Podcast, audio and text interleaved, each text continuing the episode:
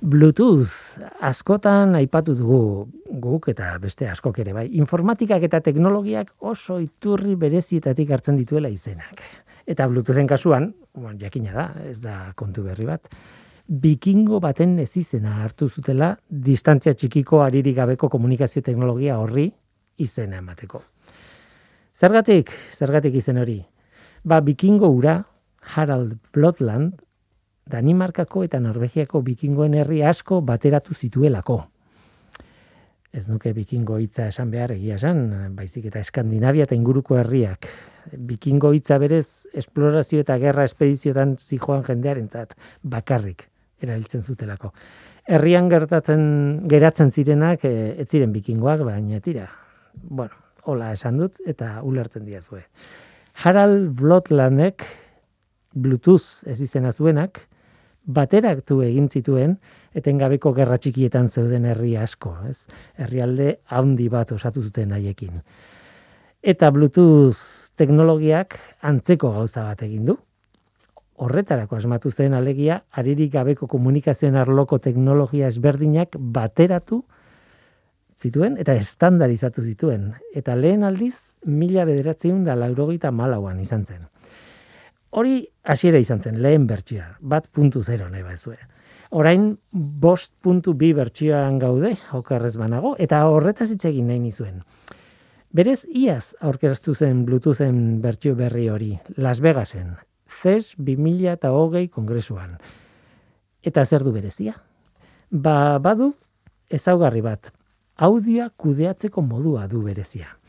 Bluetoothen bitartez ba fitxategiak truka daitezke, egia esan edozen informazio bloke bidal daiteke gailu batetik bestera.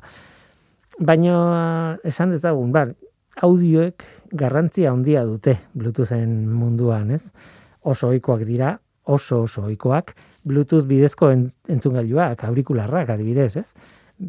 Eta orduan, e, bertsio berri honetan zer egin dute, ze helburua izan duten? Ba, audio batekin planteatzen daitezken helburu tipikoak. Kontsumoa jaistea, bateriaren bizitza luzatzeko, soinu kalitatea hobetzea eta horrelako e, horretarako LC iru izeneko kodek berriaren bidez konprimatu eta deskonprimatzen du soinua eta noski atzerapenik ez izatea soinuaren transmisioan. Logikoa. Aurrerapen teknologikoekin da egon arazoa ba hori, kontatu ala publizitate hutsa ematen duela, ez? Eta ulertzen ez diren ustezko aurreapenak gelditzen diran. Kodek berri bat du, energia gutxiago kontsumitzen du, ados, bai, noski. Baina gailu guztien publizitateek badute zer kontatu alde horretatik, ez? Kasu honetan zergatik ekarri dudan hemen gure programaren hasiera honetara. Bueno, ba, zenbait adituk esaten dutelako, hogei urtean Bluetoothek egin duen aurrera pausurik handiena izan delako hau.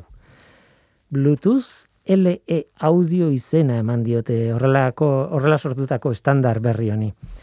Bateriaren kontua aipatu nahi nuen, e, teknologia modernaren arazo handia da bateriaren iraupena. Noski gutxiago kontsumitzen duen gailu batek energia gutxiago beharko du funtzionatzeko. Baina horren ondoria ez da naita ez bateriak gehiago irango duela. Teknologia orain dagoen moduan agian berdin iraungo du bateriak, baina txikiagoa izango da.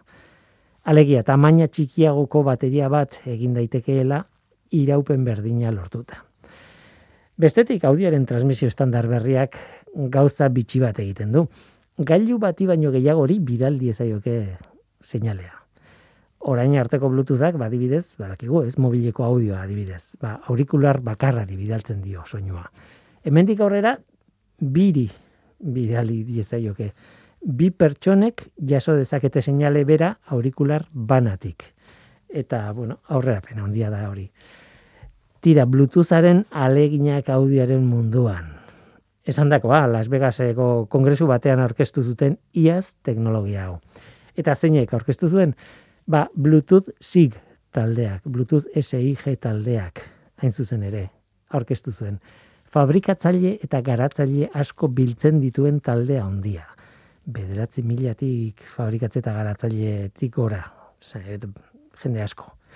Jende asko bilduta. Ez zuzen ere, bikingoen garaian Harald Flotlandekin gertatu zen gauza bera. Bueno, baina oraingoan teknologiaren testu inguruan noski. Ongitorri norteko ferrokarrilera. Euskadi Erratian norteko ferrokarrila.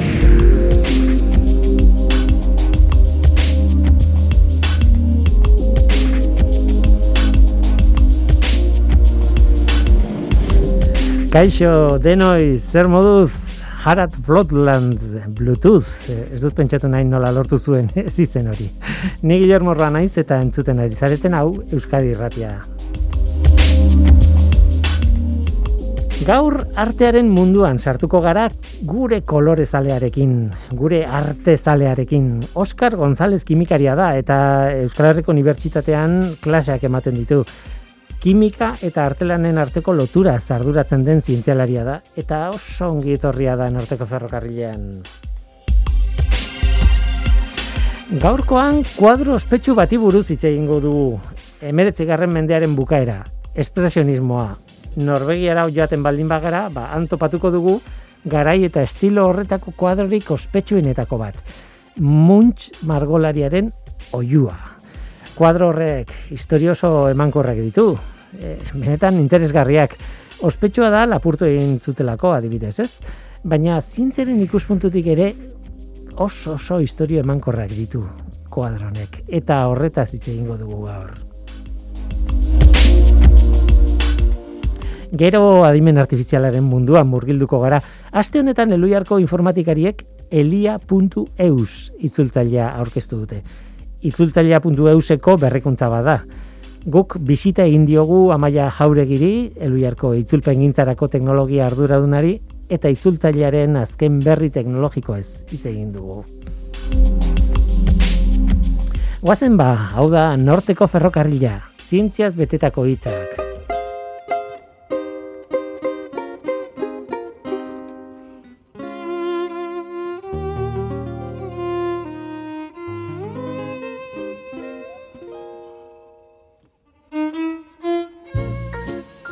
Eskuak aurpegian jarri nituen. Egoera etzen erresa. Egun hobeak eta ogerragoak izaten dira bai. Egun hartan etzen ba oso egun hona izan. Albiste egietan esan zuten kuadroa lapurtu egin zutela. Nola liteke?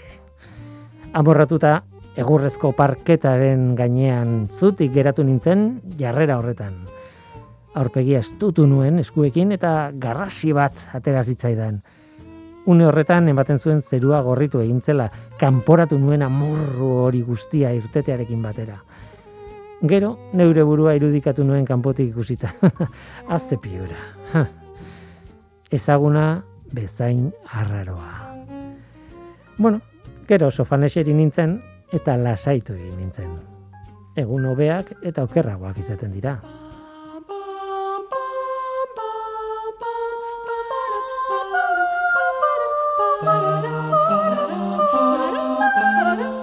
Divertimento kromatikoa. Koloreak zientzian.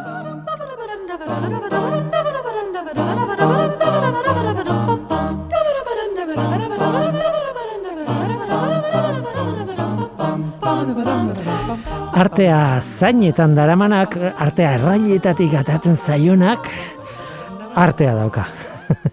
Esaldi ilustratu hori mm, aplikatu daiteke hainbat okitan. Eta hainbat jendeari. Eta gaur aplikatuko diogu Edward Munch margolari norbegiarrari. Baina nik, hasi baino lehen, aplikatu nahi diot hau gure gonbidatuari, gure kolorezalea, Euskal Herriko Unibertsitateko kimikaria, irakaslea, artista edo artezalea ere bai, denetik, Oskar González, kaixo, ongitorri? Kaixo, eskerrik asko.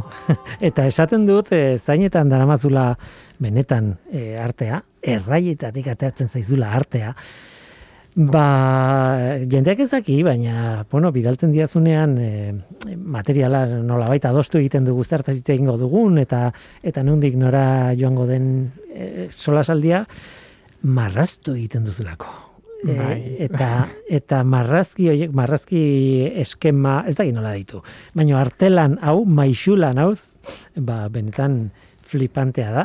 Ez bakarrik hau nik uste dut zure kolekzioa handi bat daukadala eta benetan erakusketa egiteko modukoa da. Kasu Bai. honetan marraztu duzu, kuadro bat. Bai, kuadro bat, txoritxo bat, hortik ere, zumendia. Baina, bueno, artista baino artesalea igual, baita, bai. Mm, bueno, eh, nik, eh, ba, biak jarriko nizkizuke. Bueno, Ed, Edward, ez dakit horrela euskatzen da, norbiarrez ez dakit hitz egiten, baina Edward, Edward Munch. Eta Munchen eh, lanaren artean, ba, behar bada denok ezagutzen dugun obra bakar hori aztertuko dugu gaur, da da, oiua, ezta? Baina kontua da, eh, bueno, sorpresa bat eh, izan daiteke, oiua ez dela kuadro bat, lau kuadro dira. Hori da, lau bertxio ditugu, lau bertxio. Bai. Lau bertsio. Eta hori zergatik. Bueno, askotan gertatzen da, e, artista batek e, artelan bat egiten duenean ez du bertsio bakarra egiten, eta bueno, arrazoi asko egon daitezke. Bat da, ba, pues, e, eskatzen diotelako, ez? Bat baino Mhm. gehiago egitea, eta beste batzuetan, e, askotan existitzen dira e, artelan bat prestatzeko, ez? E, prest, e, maizulan egin baino lehen, e, hainbat bertsio prestatzen dira horretikan. Ez? E, e, zirriborro moduan edo. Bueno, kasu honetan e, lau bertsio dira, e, azken bertsioak dira, eta teknika, bueno, bi teknikaz berdin e, erabili zituen. Ez? Hmm. Tempera eta... E, Gaina nabaritzen da, ez? Bai, bai, Es- Esan bai, bai, dute, eh, begiratzen dituzu lau eh, bertsio hoien, lau kuadro hoien itxura eta ez da igual iguala. Noski, eh? Hori da, azkenean, e, bueno, teknikari buruz hitz egiten dugunean, eta hori igual egunen batian e, saio berezi bat egin beharko genuke, ez? Hitz Mhm. egiteko olioa, tempera, enkaustikari buruz hitz egiten dugunean, hori ba, argi gelditzen da artelana ikusten dugunean, ez? Mhm. Olio bat eta pastel pintura bat adibidez oso Mhm. ezberdinak dira. Orain aipatuko ditugu zein diren lau hauek, baina lehendabizi, bueno, e, egin behar duguna da pixka bat testu ingurua jarri, ez? Kuadro jakin bati, bueno, lau bertsio dituen kuadro jakin bati buruz ari gara, oiua, muntxen oiua, e, gainera, e, bueno, de, jendearentzat kaliko ontzat, iaia egilea eta kuadroaren izenburua jarraian Bai, batera, ez? Bai, bai. Oiua esaten baduzu ez dakizu ze kuadroan, baina muntxen oiua esaten baldin baduzu. Tira, ba, e, esan behar duguna lenda bizi da noizkoa den eta oso garrantzitsua margolaren da, eta artelan hauetan e, e, niri ustez, eta da, ze tamaina duen nolakoa da objektua bera. Bai, kasu honetan, bueno, eta zer baino lehen, ja lehen aipatu duzunez, teorian da munk, bale? Munk. Guk muntz esango dugu, ze guk uste dut gure ohitura dala, e, eta hori dela, eta bueno, muntz esango dugu, ze horrela hobeto ulertuko dugu elkar. ez? Bueno, Eh, baino hala ere, onartuta. Bai, bai, baina, bueno, e, bueno, begiratu dute, eh, etorri baino lehen, ze batzutan entzuten duzu muntz, beste batzuetan munk, eta begiratu dut hor, badakizu gaur egun interneten Hmm. agertzen direla hor, nola esaten da hau norbegiarrez. ba, kuriositatez begiratut eta munkantza. Hmm. Vale? Ba, bueno, artelan hauek e, margotu ziren, e, lehenengo bertsioa da, mila sortziun eta laro mairukoa, eta azkenengoa mila beratzerun eta marrekoa. Beraz, amazazpi urteko tartea daukau. Mhm. Eh? Eta e, bi daude margotuta tempera teknikarekin, bai? tempera da e, emultsio bat erabiltzen denean, adibidez, e, tempera nahiko ospetz bat da arrautzaekin egiten dena, Mhm. edo esnetik lortzen den kaseinarekin egiten dena, baina, bueno, batez ere e, arrautzekin. Bai? Hori, bueno, mm, ohitura luzeko teknika bata, eta beste bi, ba, pastel teknika batekin, bai? Hor pigmentua, baina aglutinatzaileak ez du horren besteko garrantzirik, bai? Pigmentua nola baite hor dago. Eta betiko moduan, beti esaten duguna, pintura bat dala pigmentua, pigmentua da kolore ematen duena, Mhm. eta aglutinatzaile bat. E, pigmentua lotuta mantentzen duen sustantzia hori. Hori da. Askotan, e, igual erdiaroan, e, renazimenduan, eta e, errazagoa da esatea, ba, hau oleopintura da, hau da tempera, gero ja teknika misto asko agertzen dira, ez? Eta igual, artista batek erabiltzen du zati batean oleopintura, beste batean tempera, hori ere oso oso ohikoa da. Hmm. Ba, bueno, esantea lau bertsio hauek, ba, hiru e, daudela Oslon, eta ba, hiru bueno, jabetza publikokoak direla, eta bat dago ba, pribatua. Mhm, Horrek zer esan nahi du. Ba, bueno, e, pertsona batek asko ordaindu zuela hori erosteko. Bai? Baina- sortzeun eta laro bosteko bertsioan, izan zen bere momentuan, ez dakit mm, garestiena bere momentuan, e, baina top iruan e, esango dugu, eta norbaitek ordaindu zuen, egun eta hogei milioi libra. Kriston dirutza. Kriston dirutza, bai. Bai. Beste hiru kopiak, hiru bertsioak barkatu, kopia atetzen zait. Beste hiru bertsioak eh, diru publikoarekin eskuratutakoak izango ziren, baina nolabait eh, erakunde publikoetan daude, museo publikoetan, ez? Hori da, e, Munk Museoan, enbi, eta beste bat Osloko National Galerian. Tira, ba, lau bertsio ditugu, eta lau horietatik bi ospetxo egin ziren bereziki, bueno, lapurketengatik. Bai, bai, bai. Eta, bueno, justo bi, bi temperak lapurtu ziren, bat, ja, bueno, aspaldi mila beratzino eta laragoita malaugarren urtean, eta antza museoan zeukaten segurtasun neurriak oso oso eskasak ziren, eta lapurre gutzi zuten ohartxo bat. Eh, Esan ez, hor, eskerrik asko segurtasun gabeziagatik edalako zeo zer. Eta ja, eta bestia lapurtu zuten 2000 eta laugarren urtean. Eta hori baia izan zen uh, komplikatuagoa, bai? Ze, e, gero ikusiko dugun moduan, horre kondorioren bat izan zuen artelanean, ze gorde zuten soto batean, ezetasun baldintza ba, nahiko, nahiko txarrak ziren artelanarentzat, eta pentsatzen zuten ez zutela berreskuratuko.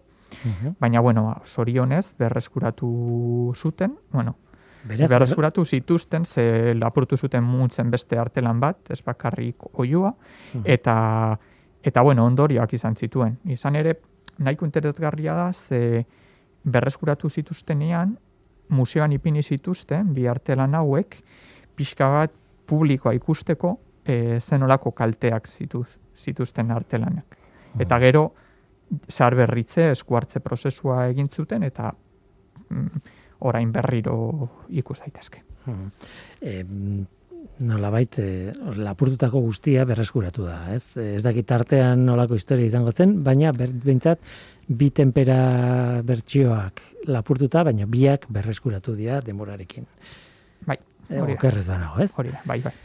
Tira, muntxe, muntx, munk, munken oiuaren kasuan, e, askotan aipatzen den kontu bat da, ez kontu artistikoa, bueno, ez dakit artistikoa kontsidera daiteke, baina nolabait e, jatorria zein den, nola bururatzen zaion muntxin, munki e, hor pintatu behar duena, eta batez ere hor inguruan, figura nagusiaren inguruan ikusten den guztiaren e, arrazoia nola baite e, beti aipatzen da, ez? Bai, eta, bueno, e, e, hor dagoen ez, pertsonai hori, ez?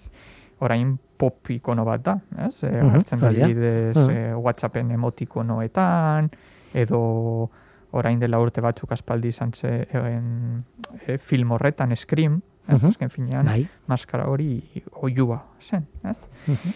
Eta egia da deigarria dela batez ere atzekaldean edo dagoen zeru gorri hori. Eta, bueno, bilatzen baduzu horri buruz asko idatzi egin da, e, eta jendea saiatzen da saltzen zergatik margotu zuen gorri e, zeru hori, ez? Mm. Zeo zer esan nahi duen edo. Eta, bueno, ba, ba, niri Twitterren geologo batek esan zidan, hori da Krakatoa sumendiaren erupzioa dela eta. Bai, hori za, oso zabalduta da. hori da, hori. Izan zen justo e, amar urte lehenago. E, munkek e, artelan hau margotu, baino amar urte lehenago. Orduan, bueno, ba, izan daiteke, ez? Igual hor gelditzea amar urtez e, irudi hori eta gero erabiltzea. Edo gogoraraztea Bai. garai hartako, bueno. Baina, baina, claro, Krakatoa eta eta Norvegia ez dago de elkarrin ondoan, ez dakit zerua nolakoa izango zen e, Norvegiatik gusita garai hartan.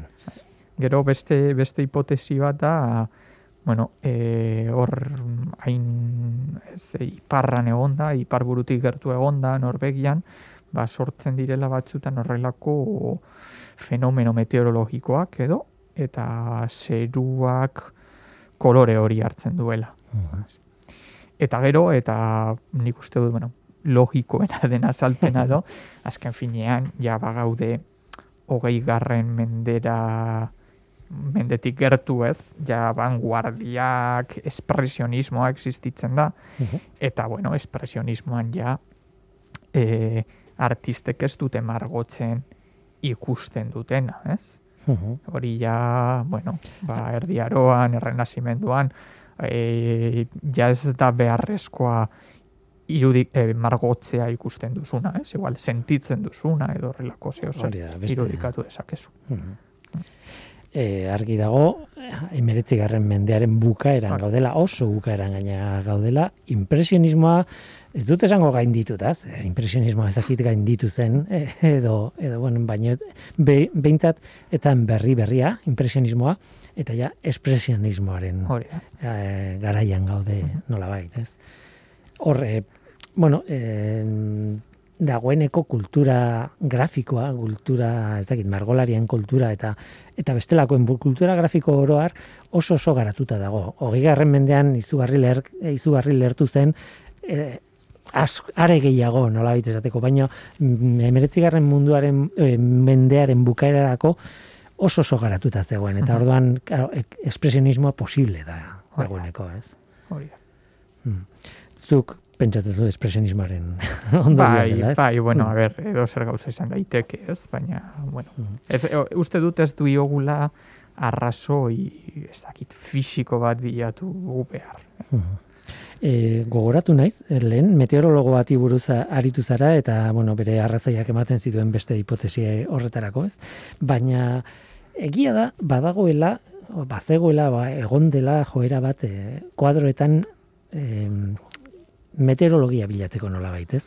Eta beti ez da lortu e, meteorologiaren informazio zehatza edo aurkitzea zergatik ba bueno artistek erabiltzen dutelako beraiei komeni zaien bezala ez? Nik gogoratzen dut adibidez e, uste dut Constableen zea kuadro batean zala ez nago seguru baina ikusten zala e, zea e, hortzadarra.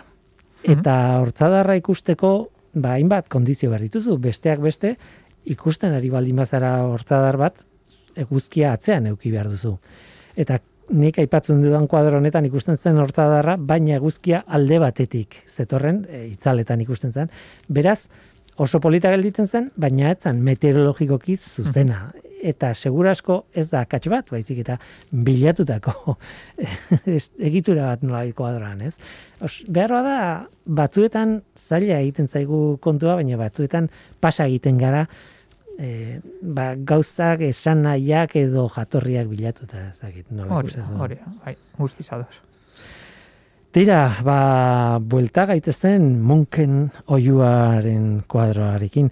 Em, bueno, sekulako historia dauka, e, espresionismoa aipatu dugu, eta nik impresionismoa ere aipatu dut, eta ezaugarrietako bat gainera, e, zen e, egileek, margolariek gustoko zutela, bi garai horietan, kalera teatzea, ez? Eramatea bere materiala kalera, esertzea eguzkitan eta bertan pintatzea, ez? Eta horrek ondorio ditu. Bai, eta bueno, eta be, jabide batez esango dugu hori kimikari esker izan zela. Ze asmatu ziren emeretzigarren mendean margoa gordetzeko estainuzko tutuak, eta horri esker posible zen e, tailerretik at lan egitea. Ez, eta horri esker ze bestela, ba, prestatu behar baldin badituzu margoak eta tailerrean bertan egon, ba ez daukazu kalera ateratzeko askatasun hori. Eta emeretzigarren mendean, asmakizun horrekin, ba, artistentzat posible zen e, kalean edo margotzea. Eh?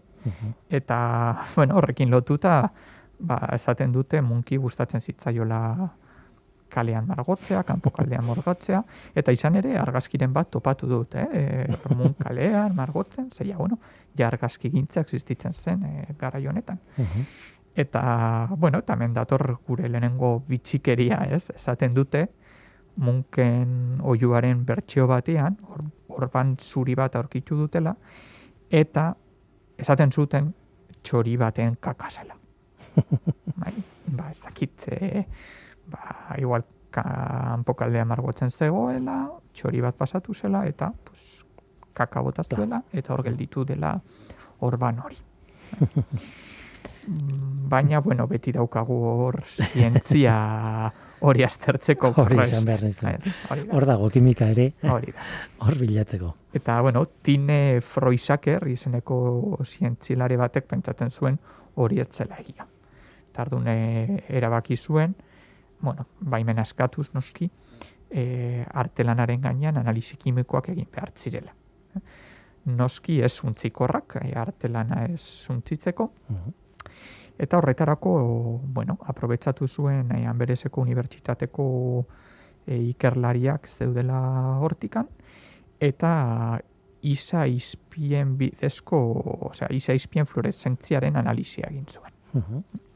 Isa izpien fluoreszentzia, bueno, eh, nahiko teknika simplea da, erabiltzen dira isa izpiak, Mhm. eta isa izpiekin mm, a- e, zean, pigmentuen atomoetan elektroi bat kanporatzen da.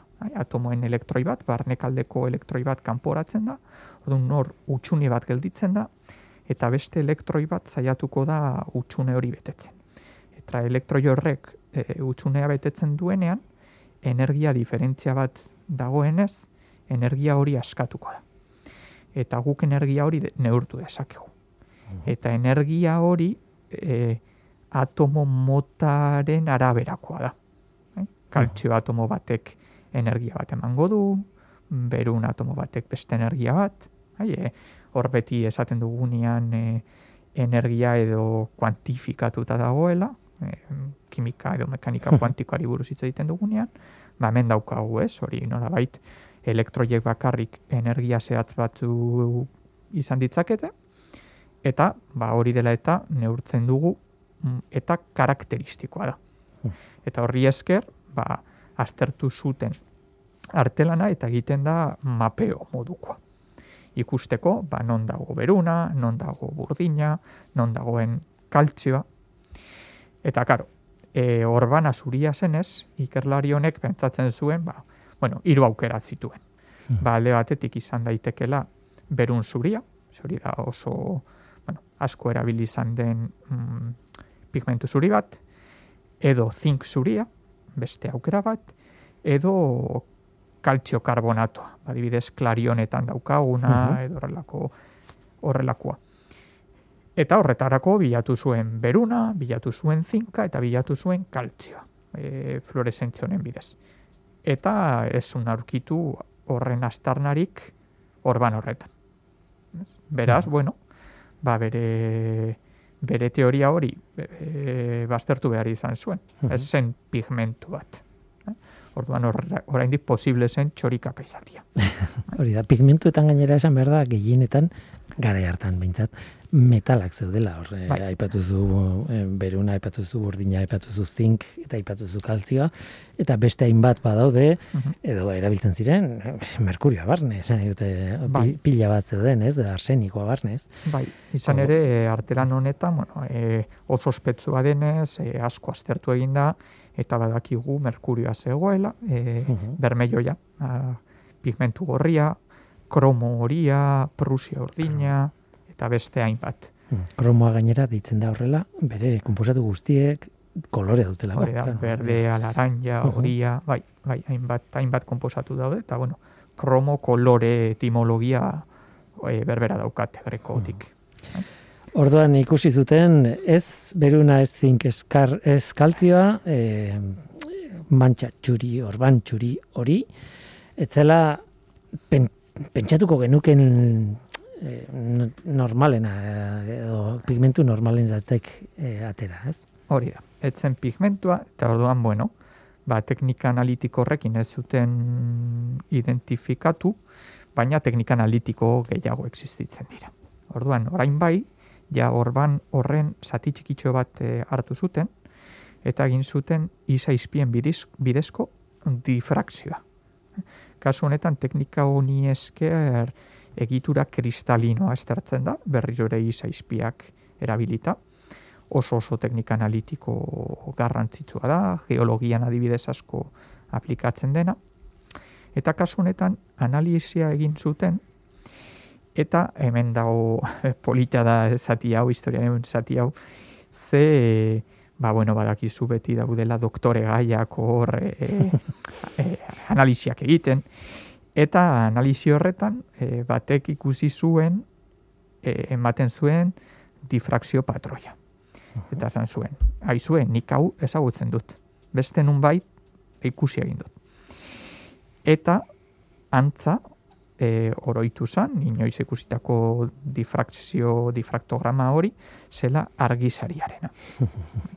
Eta, e, bueno, e, publikatu zuten artikuluan ikus daitezke, argizariaren eta e, mm, orban ez ezagun horren ba, difraktograma horiek oso antzekoak dira.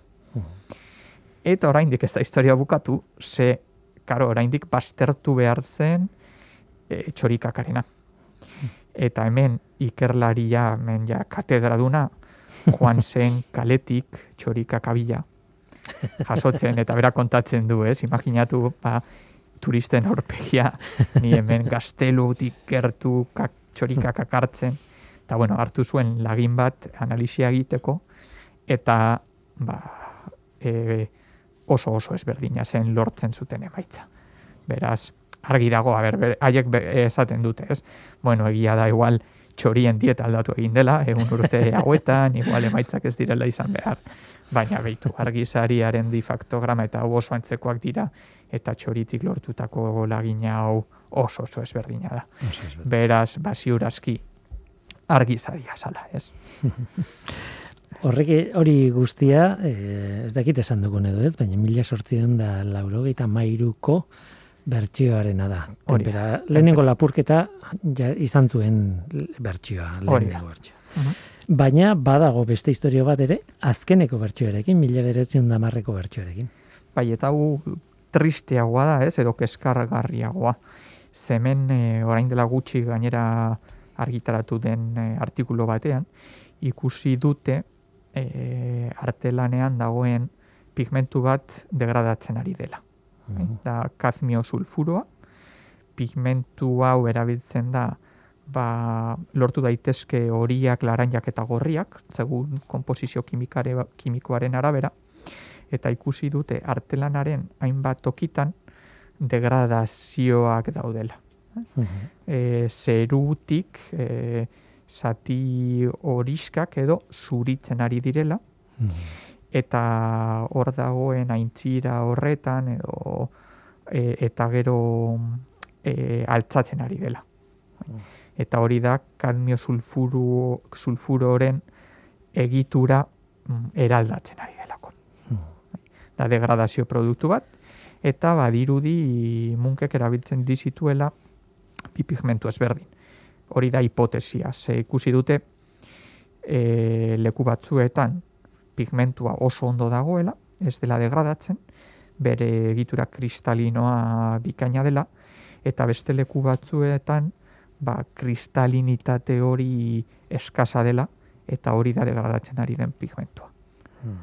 Beraz, e, bata ondo mantentzen da bestea, hmm. ez? Naiz eta biak e, kadmio sulfuro izan. Hori da. E, badirudi, e, kadmio sulfuroa, e, bi modutan erabil e, sintetizatzen zela, eta bide esea edo deitzen dena, ba, hor egon daitezkela oraindik sintesi prozesuan erabiltzen diren gatz batzu, kloruroak, mhm. eta kloruro hoien eraginez edo mm, errazago degradatzea.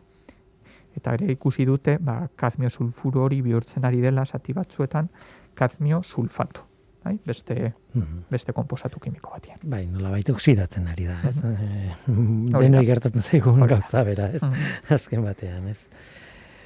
Eta ez dakit hemen bukatzen den, e, bertsioen bai, bai, karrik esatea, ba, mm. karo, e, hau aurrelako gauzak egiten direnean, e, ezin dituzu ezin dituzu esperimentuak egin artelan honekin, ez? Esan dugu lehen, e, e, baten balioa izan zela goi milioi libra. Bai, orduan ezin dituzu esperimentuak egin.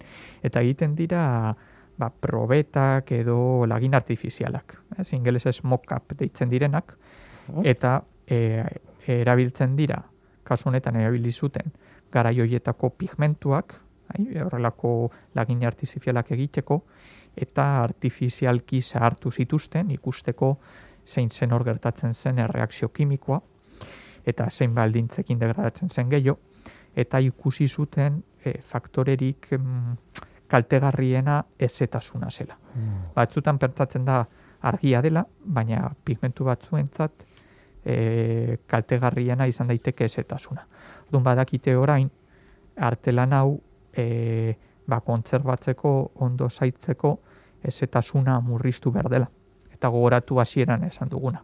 Hau laportu zutenean oso baldintzak askarretan gorde izan zala. Mhm. Ez, orduan, ba, garai ba, hor lapurketa horren ondorioz, ba, ziur e, kalteak jaso zituela. Mhm. Oso interesgarria da. E, bueno, ez bakarrik pigmentuek, baizik eta pigmentuak e, zerbaiten gainean daude. Eta kasu honetan oial baten gainean egongo dira, ez? Hmm. Eta e, begiratu bartzaio, azpiko materia horren degradazioari ere bai. E, e, gogora ekarri diazuna e, argia aipatu duzunean izan da papera. Paperean oso argi dago, argiak eragiten duela Bai. asko adibidez, ez? E, paper sorta bat jartzen baldin baduzu, ba goian gelditzen dana, denboraekin horitu egiten da, legnina eta oksidatu egiten da eta bar, eta azpikoak igual ez, ez? Eta orduan, bueno, mundu bat da, eh? Egia esan laborategi kimiko bat benetan hor e, soporte batean e, sartuta. Askotan honekin eta begiratu beharko nuke, ez dut hemen eh, ez dut begiratu aztu zait, baina baliteke igual kartoia izatea. Bai, pastele artelanak igual askotan kartoi baten gainean egiten ziren. Mhm. Ba, baliteke igual misea edo kartoia orain. Bai, bai, ba, egia da, zenik, e, telefonarekin nahi naiz e, hemen begiratzen, eta bai, teknika kartoien gaineko, Bai, olioa, templea eta pastela, bai, bai. Mhm. Eta beraz, e, kartoia bada, e, nolabait paperren Hori, antzeko, paper lodia, ez? Esan Bai.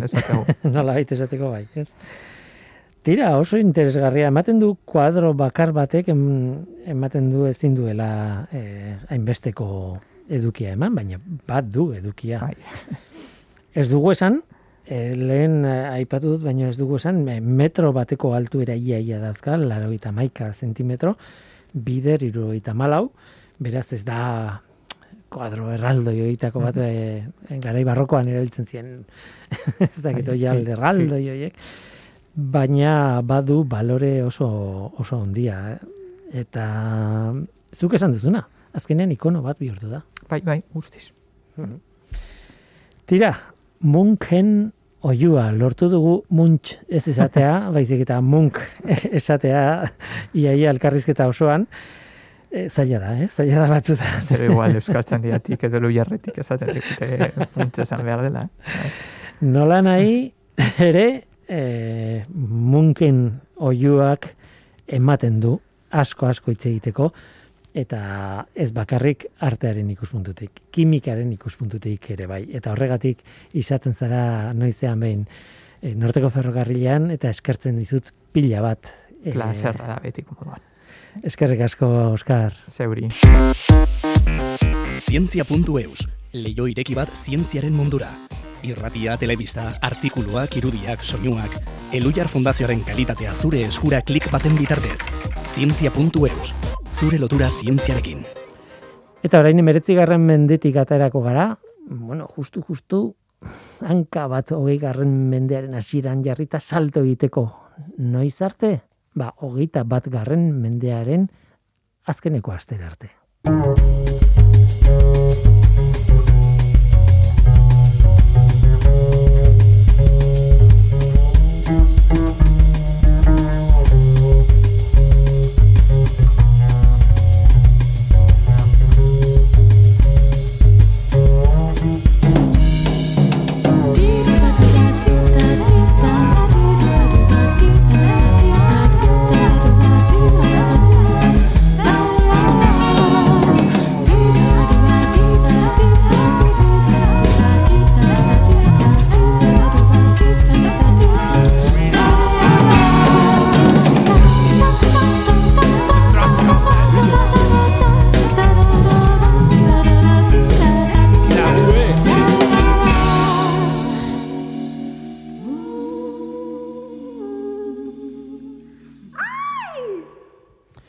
Hogeita bat garren mendea, itzultzaile automatikoen mendea da.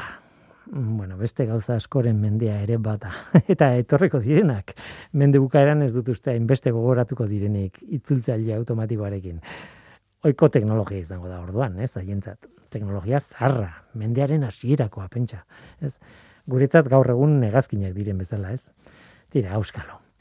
Kontua da eta itzultzaile automatikoa azari garela, aste honetan, martxoaren hogeita bian, Eluriar Fundazioak elia.eus web horria aurkeztu zutela. Ez adimen artifizialarekin, sare neuronalekin gainera egindako itzultzaile automatikoa. elia.eus, e l i a.eus. Gu proiektu honen atzean dagoen informatikari batekin izan gara, aste honetan. Amaia jauregirekin, eluiarko itzulpen gintzarako teknologia arduradunarekin. Eta lendabizi lehenengo, lehenengo, lehenengo galdera izenarengatik galdetu genion. Nondik datorren elia hori? Bueno, ba, azkenen e, naturalki atera zaigun izen bada, ez? Itzultzaia.eus erabili dugu orain arte, eta nolabait bataiatu indegu gain, ez? Jarri dio elia izena, eta eli dator, bueno, eluiaren itzultzaia automatikoa, hortik mm. dator. Elia, baina nahi genuen izen, e, izen bat oso erresa pronuntziatzen, eta esateko erresa da, eta nik uste jendeari gustatu zaiola.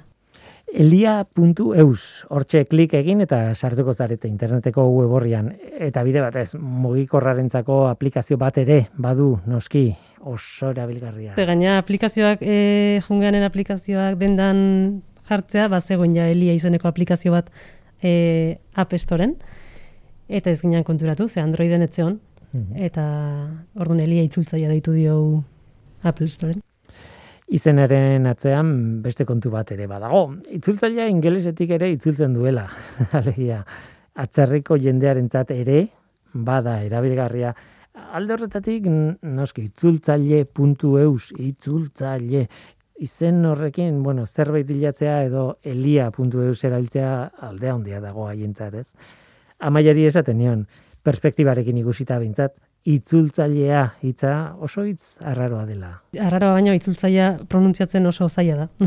Tezeta hori ez da hemen bai, baina hemendik kanpora ez da pronuntziatzeko erresa. Orduan Elia irutu egun oso erresa, eta horregatik egin genuen aldaketa. Eta bueno, izena jarri diegu behintzat ez, bataiatu indeu, Eta esan beharra dago, oraindik badago jendea automatikoki itzultzailea.eus bilatzen duena, ohituta dagoena? Ba gaude, hori egiten dugunok, ez? Automatikoki eta pentsatu gabe. Ba, elbide horretatik zuzenean berbidaltzen du elia.eusera gaur egon, ez dago arazorik. Tira eta egia da, itzultzailea orain arte existitzen zela, itzultzailea.eus. Elu jarrek izan duen irudi korporatiboaren aldaketarekin batera, ba, itzultzaile ere aldatu dute. Itxura eta izena. Baina zientzia programa batean gaudenez, irudia bera baino eta izena bera baino barrukoa interesatzen zaigu. Alegia, jakin nahi nuen ea itxura aldaketa bat besterik ez dute zen edo benetan itzultzailea teknologikoki ere aldatu zen. Aldatu duten orain, esan dut. Eta erantzuna bigarren aukera hori izan da. Elia e, martxan dagoen proiektu bada, ez? Dago e, etengabe egokitzapenak egiten, optimizatzen, e, bizirik dagoen proiektu bada, ez? Eta adibidez, oain esan dugu ez, prentsa hogarren eta e, lau aldiz azkarrago itzultzen duela. Eta azkenen horrela da, azkenen e, dokumentu formatu dunak, orain, la, e, oain dela urte bete, baina lau aldiz azkarrago itzultzen ditu. Eta hau zergati da, ba, azkenen e, kodea optimizatzen jarraitzen dugu, e, motorea berritu indio, e, etengabeko lan bat da. Eta emaitzak hor daude, elia.eusen etengabeko lan bata, baina testuak lau aldiz azkarrago itzultzen ditu. lau aldiz azkarrago. Nola nahi ere eta pegak jartzeagatik, ez? Nik askartasun hori ez dut nabarituko.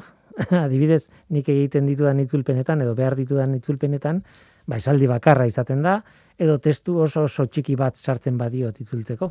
Ba, zertxo baita azkarrago bai, baina ez. Ez ez ez. Erabiltzaile arrunt batek ez du notatuko. Hmm. esaldi bakar bat itzultzerakoan, ez. Baina zuek adibidez egin dituzue probak e, testu potoloekin, ez? Esan nahi dute, hori da. Ez bat, bueno, ez dakiten bat hitz, edo horri alde, ez dakit nola neurtzen zuen. Bai, e, itzeka, baina oi, ba, berrogeita marbia inguruko dokumentu, itzeko dokumentu bat, ba, lehen irureun segundu inguru behar baldin bazitun itzultzeko, ba, orain e, larogeita mar segundu e, tarratzen ditu. Berrogeita mar mila hitz itzultzen ditu laurogeita mar segundutan gutxi gara bera. Ua, egia da. Zenbakiak gorrela esan da, ba, zenbakiak besterik ez dira, ez? Baina berrogeita mar mila hitz eleberri txiki bada. Ni harrituta gelditu nintzen. Irureun segundu dira, bos minutu. Mhm, bai, Eta, eta hain minutu bat pasatxo, esango du. osea, Mhm. esaten naizeana da, itzultzailea gai dela, itzultzeko novela txiki bat, Mhm. Bos minututan. Hori lehen, orain, e, minutu bat pasatxon. Bai, baina e, azkar egiten du eta hori dena, baina gogoratu behar du itzultzai- itzulpen automatikoa dela. Eta azkenen hori gero revisatu behar dela. izugarria da. Revisatu da, hainberatu egin behar da, eta zuzen du egin beharko da ere bai, eta hala ere. Izugarri azkarra iruditzen zait. Lehendabiziko zirriborro on bat izateko, ez? Noski lan informatiko horren atzean hainbat, hainbat arrazoi tekniko daude.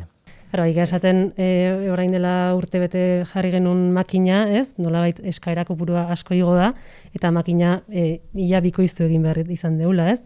Azkenen e, itzultzaileak edo heliak e, GPU-ko konputazioa erabiltzen du eta orain makina potenteago bat hartu deu eta egia da hobeto da bilela, baina bestela ere beste optimizazio batzuk egin diteu eta horregatik dabil azkarrago. Eta horrek esan nahi du GPU-ak ez duela bakarri balio jolasteko. Ez, hori da. Tira, gogoratu behar da, Amaia Jauregik aipatzen duen GPU hori dela oso azkar esan da, ordenagailu baten txartel grafikoak duen CPU antzeko zerbait. Alegia, ordenagailuaren CPU edo mikroprozesagailua da chip bat, ez? E, konputazioan eragitek eta matematikoak eta horrelakoak egiten dituena. Nolabait ordenagailuaren bihotza edo garuna nahi baduzu, ez? Eta GPU, GPU CPU horren antzeko chip bat da, bai, beste prozesagailu bat, nolabait, baina grafikoak azkar tratatzeko espreski egokituta sortu zutenak. Eta txartel grafikoak berak duena barruan. Ez dago ordenadorean, baizik eta txartel grafikoan.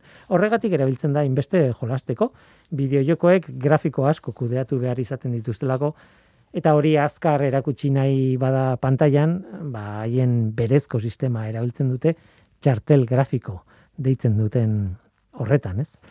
Ba, adimen artifizialean ere ohikoa da teknologia hori erabiltzea, txartel grafikoarena. Sare neuronalekin funtzionatzen duen itzultzaile automatiko batean adibidez, hain zuzen. Txartel grafikoan, GPUz gain, garrantzitsua da RAM memoria bera. Txartel grafikoak berak baduelako berezko RAM memoria bat. Azkenean, e, bueno, heliak dauzka e, modelo desberdinak, ez? Hizkuntza bikote bakoitzerako, eta modelo hori gero kargatzen da e, GPU-aren raman.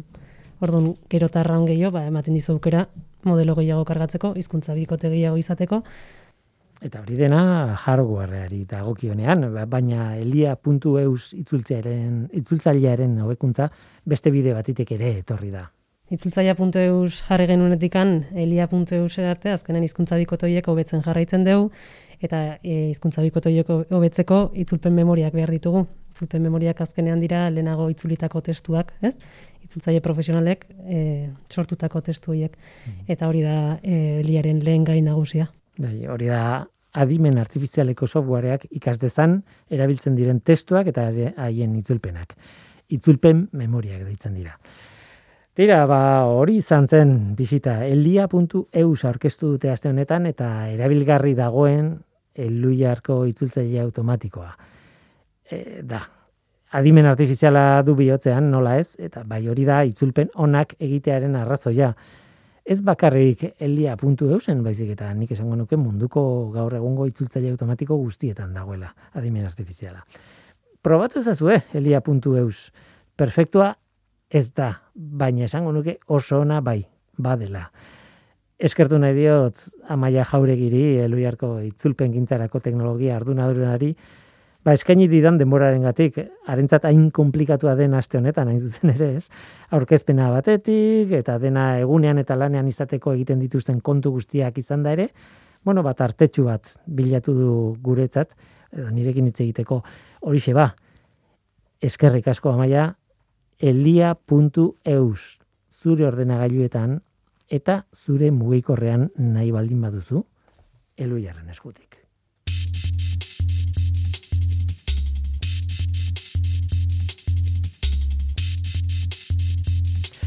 Eta bukatu baino lehen, joan den astean aipatu genuen, baina gogoratu egin nahi dut, kontu bat. Hau ere, Eluiar Fundazioarekin zer ikusia duena. Azken batean Eluiar da, norteko ferrokarrila ekoizten, duen, ekoizten duena Euskadi irratirako. Ba horixe, Eluiarrek marka berritua du. Irudi korporatibo berri batekin etorri zen joan den astean. Eta norteko ferrokarrila programari daukionez, ba, sare sozialetan du ondorioa horrek orain arte Facebooken kontu bat genuen eta Twitterren beste kontu bat. Eta oraindik baditugun noski. Baina laister bi kontu horiek desagertu egingo dira. Horrek ez du esan nahi sare sozialetatik desagertuko garenik baizik eta aldaketak eginda jarraitu behar dugula. Twitterren jarraituko dugu baina bueno eluiar zientzia unitate osoak orain duen kontu bateratu batekin bakar batekin. Abildua eluiar zientzia deitzen den kontu bat Han norteko ferrokarrilaren berri izango da, eluiarreko beste medioetako informazioarekin batera. Abildua norteko F, kontuaren partez, abildua eluiar zientzia. Ez da bapateko aldaketa izango, baina laster, abildua norteko F kontua desagertu egingo da. Eta abildua eluiar zientzia kontuan izango gara. Beraz, jarrai gaitzazue. Jarraitu norteko ferrokarrila Twitterren. Esan dakoa. Orain, eta ja, egin dezakezue, abildua elu jartzintzia kontuan.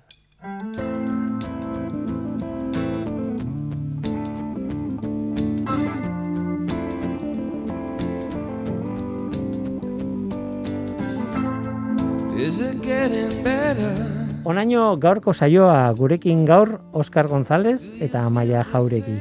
Biei eskerrik asko eta baita zuri ere entzule. Badakizu, gu hemen gaudela. Norteko, abildua, eitb.eus. Gaur teknikaria Mikel Olazabal izan da eta mikroren aurrean ni Guillermo Roa, eluiar zintzea taldearen izenean. Datorren astean gehiago, horru du izan. Agur.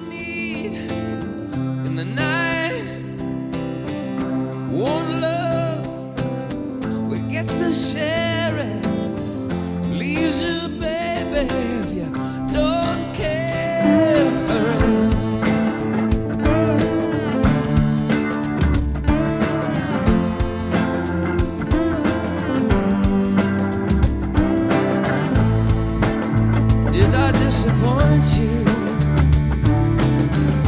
or leave a bad taste in your mouth. You act like you never had love, and you want me to go without.